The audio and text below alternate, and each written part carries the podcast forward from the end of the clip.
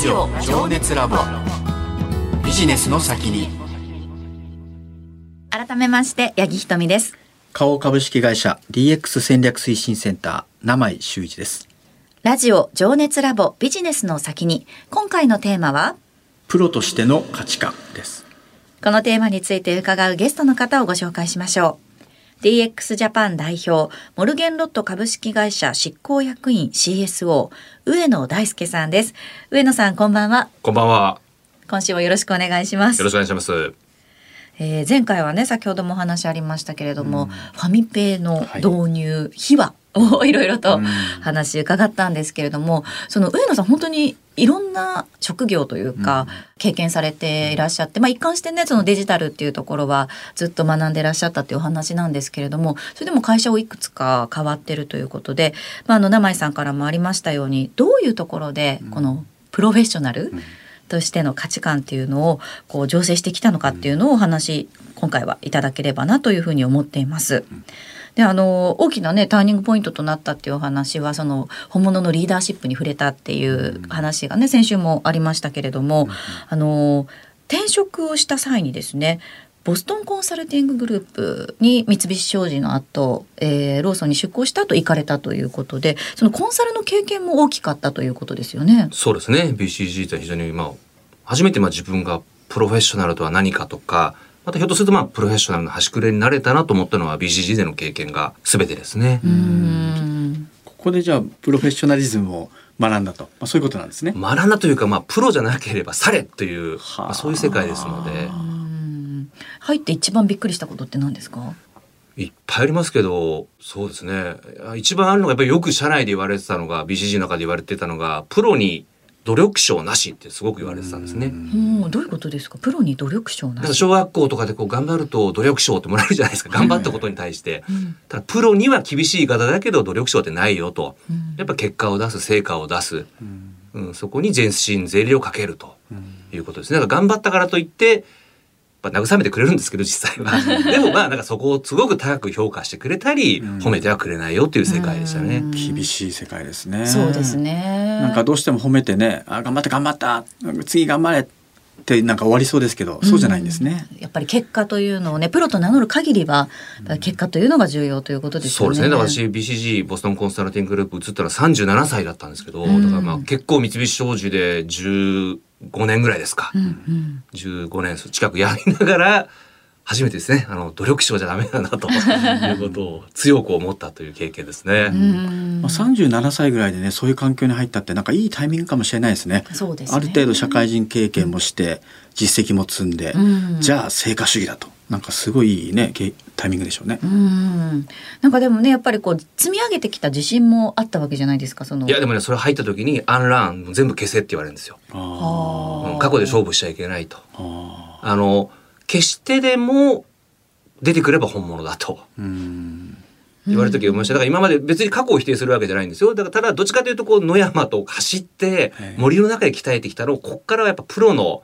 本当にプロ野球のチームに入って専門的なトレーニングをしていくんだからとはあ筋肉を変えなきゃいけないと。なるほやっぱ山登りの癖は一回捨てなさいと。ど。ん木登りの癖は捨てなさいって言われましたね。なるほどね。そこに頼ったらやっぱりそのコンサルタントとしてのスキルが逆につかなくなってしまうんですよ。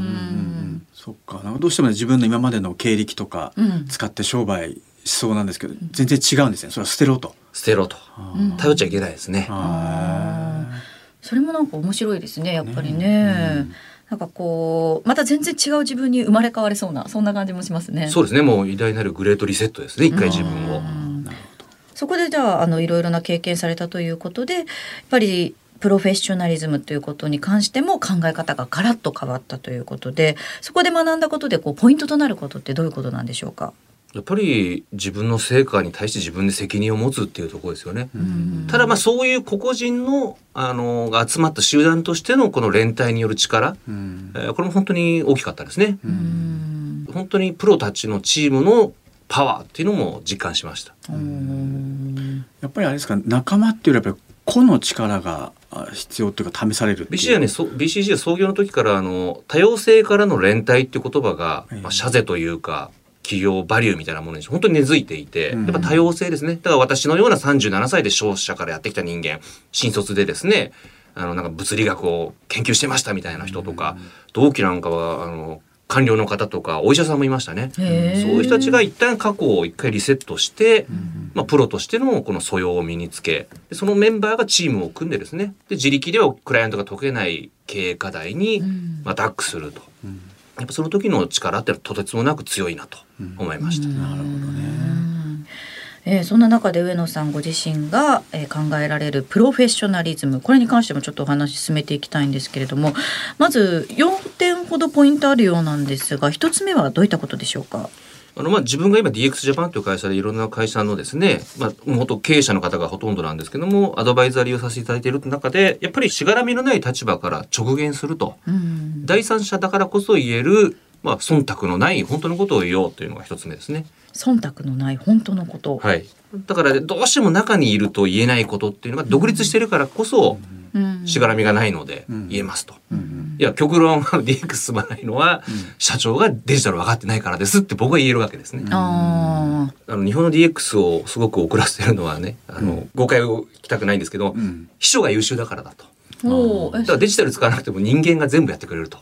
お弁当の手配もだって車も支払いも全部秘書が全部やっといてくれるわけじゃないですか。うん本当はデジタルであの自分でウーバーイーツとかこう出前館でデリバリーを取ったり配車アプリまあ海外だとウーバーがありますけど、うん。ああいうもので車を呼んでうん。で支払いはキャッシュレスっていうことによってあなるほど。デジタルの時代ってこうなるんだなっていううんやっぱこう皮膚感覚をうん。持つべきだと思うんですけど、そうですね。日本の経営の方は一切それを皮膚感覚を持つ必要がなく、ん。まあ、アナログの時代のまま便利に快適に生活できてしまうと、うん。これは結構問題だよなと思ってますね。そうですね。なかなかね会社員の方からね、うん。社長に向かってちょっとアプリ使った方がいいんじゃないですかとか自分でアプリでね名前取ってくださいランチは言えないじゃないですか。そうですね。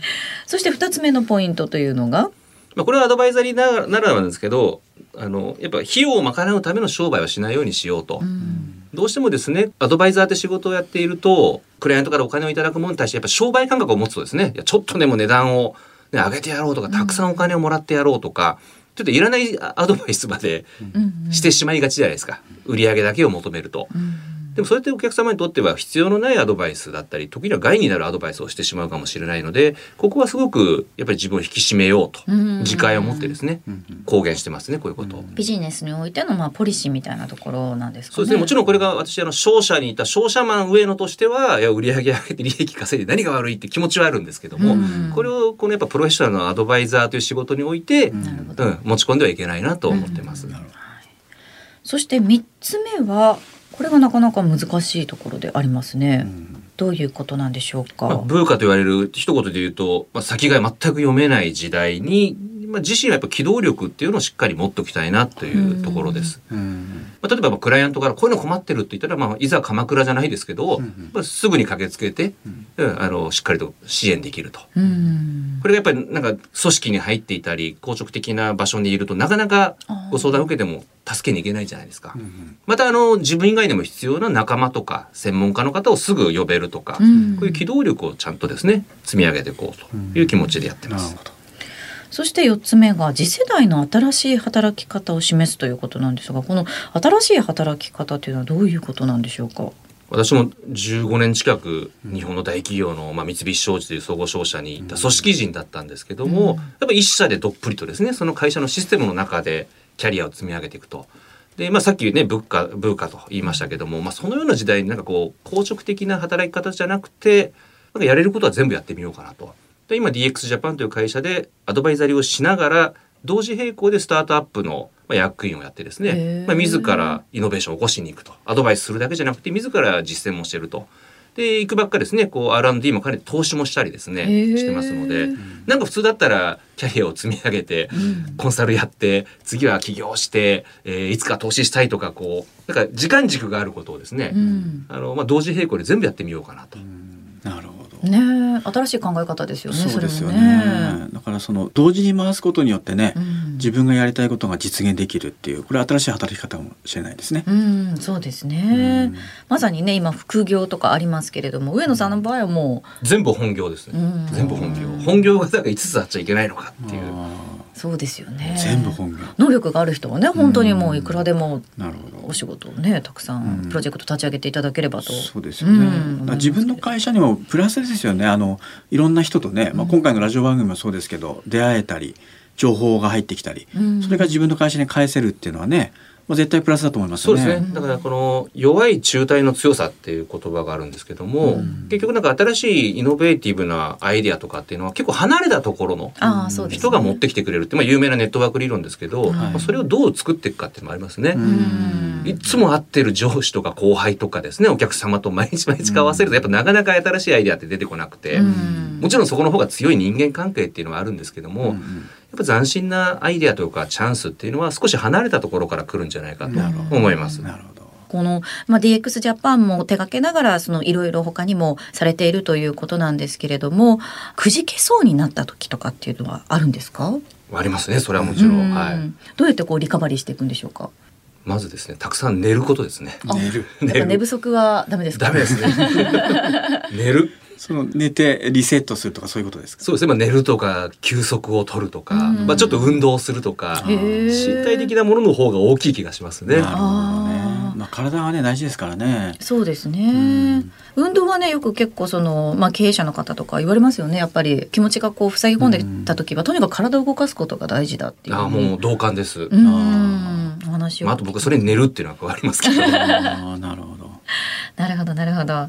でそういった中で、まあ、ご自身のことを整えながらということなんですけれども、今後の上野さんのミッションとして、えー思い描いているものどういったことなんでしょうか？やっぱりあの前回の放送でも少しお話ししたかもしれませんがもっとこう特に日本人の方にやっぱ未来に対してですねもっと構想というか臨場感ワクワクする未来を描けるように、まあ、私も含めてなりたいなと。うんどうしてもなんかこう今の延長線上とかですねうん。あとまあホラーシナリオと言われるこのままではまずいんじゃないかという危機感で動いてしまっている人が多いと思っていて。はい、うん。これローソンの時に新浪さんと一緒に当時のね社長だった新浪さんと一緒にシリコンバレーをすごく回ってはい。現地の名だたる会社とのこのアライアンス提携を作るという仕事をさせていただいたんですけどやっぱ向こうのシリコンバレーの方々っていうのはホラーシナリオないんですよ。うん。危機感持ってないんですね、うん。むしろこうワクワクする未来が見えてしまってるとか、こんなこと仕掛けたら世の中一変するんじゃないかっていう、そういう衝動に突き動かされていて、うん。多分日本人も昔はあったはずなんですよ。きっと高度成長期とか、うん。我々の先輩方の時は。うん。ただそれを引き継いだ今のビジネスパーソンっていうのはどちらかというとこうその作っていただいた商売をきちっと効率的に回すというところばかりにですね、あの主眼が当たっていてでその延長線上で見る未来ってどっちかというとあまりワクワクするものじゃなくなってしまってるなと思っていてこれをまあ言葉選ばずに言うとぶっ壊しにいきたいなと思ってます。うん。なるほど。だからあの経済が伸びてた時は言われたことをやればよかったじゃないですか。はい、うんとりあえずミスなく進める、はい。それでよかったんですけど今のように複雑な時代になってくると伸びなくなってくるんで過去の経験でもううまくいかないことが多くなってきてるんですよね。うんおっしゃるとりですねだから今のような話のやっぱりそのスキルとかうんビジネスマンとして必要な要素が出てくるっていうそういうことなんでしょうね。そうですね。ね企業単体ではなくてそういうなんか個人にもどんどん落とし込んでいけそうな感じがしますよね。そうですねですから最近やっぱスタートアップに挑戦する若者が増えてるというのは非常に希望が持てるなと思ってます。うんそうですね。名前さんもこうなんかこういう未来をこういう日本にしていきたいみたいな思いを持ってね。やはります。やっぱりね。元気がない。元気がないですね。元気がない。だから僕らみたいにその中堅ミドル層、はい、まあ、ここが元気出さないとうん。いくらトップから言われたってうるせえっつって終わるわけですよ。だからミドル層がいやいやこうですよ社長と。この2つが交わることによって僕は必ず良くなる。だからミドル層の奮起が僕は必要だと思いますね。うん、そうですね。名前さんもねその点 WBS いビジネススクールなどに行って、全然違う世代の人だったりとか業種の人と会って、世界ちょっと変わったなっていうのありますか？いやこれはめちゃめちゃ変わりましてですね、うん八木さんもそうですけど上野さんもそうですけどこういう新しいネットワークっていやすごい僕にとっては財産だと思います。うん、そうですよね。はいえー、名前さん改めてプロとしての価値観いかがでしたか？そうですね、まあいろいろお話聞けましてですねやっぱその過去の経験うん一回捨てると、だから捨てる大事さと、まあ、同時に進める、まあ、こういうことによって、まあ、ワクワクすることを描くっていうね言葉で言うんですけど難しいと思うんですよ。でこれをできる行動を起こす。これやっぱりプロの価値観として根底にあるものだなというふうに思いました。というわけで DX ジャパン代表モルゲンロット株式会社執行役員 CSO 上野大輔さんに、えー、2週にわたってお話伺いました。上野さんありがとうございました。どうもありがとうございました。ラジオ情熱ラボ。ビジネスの先に。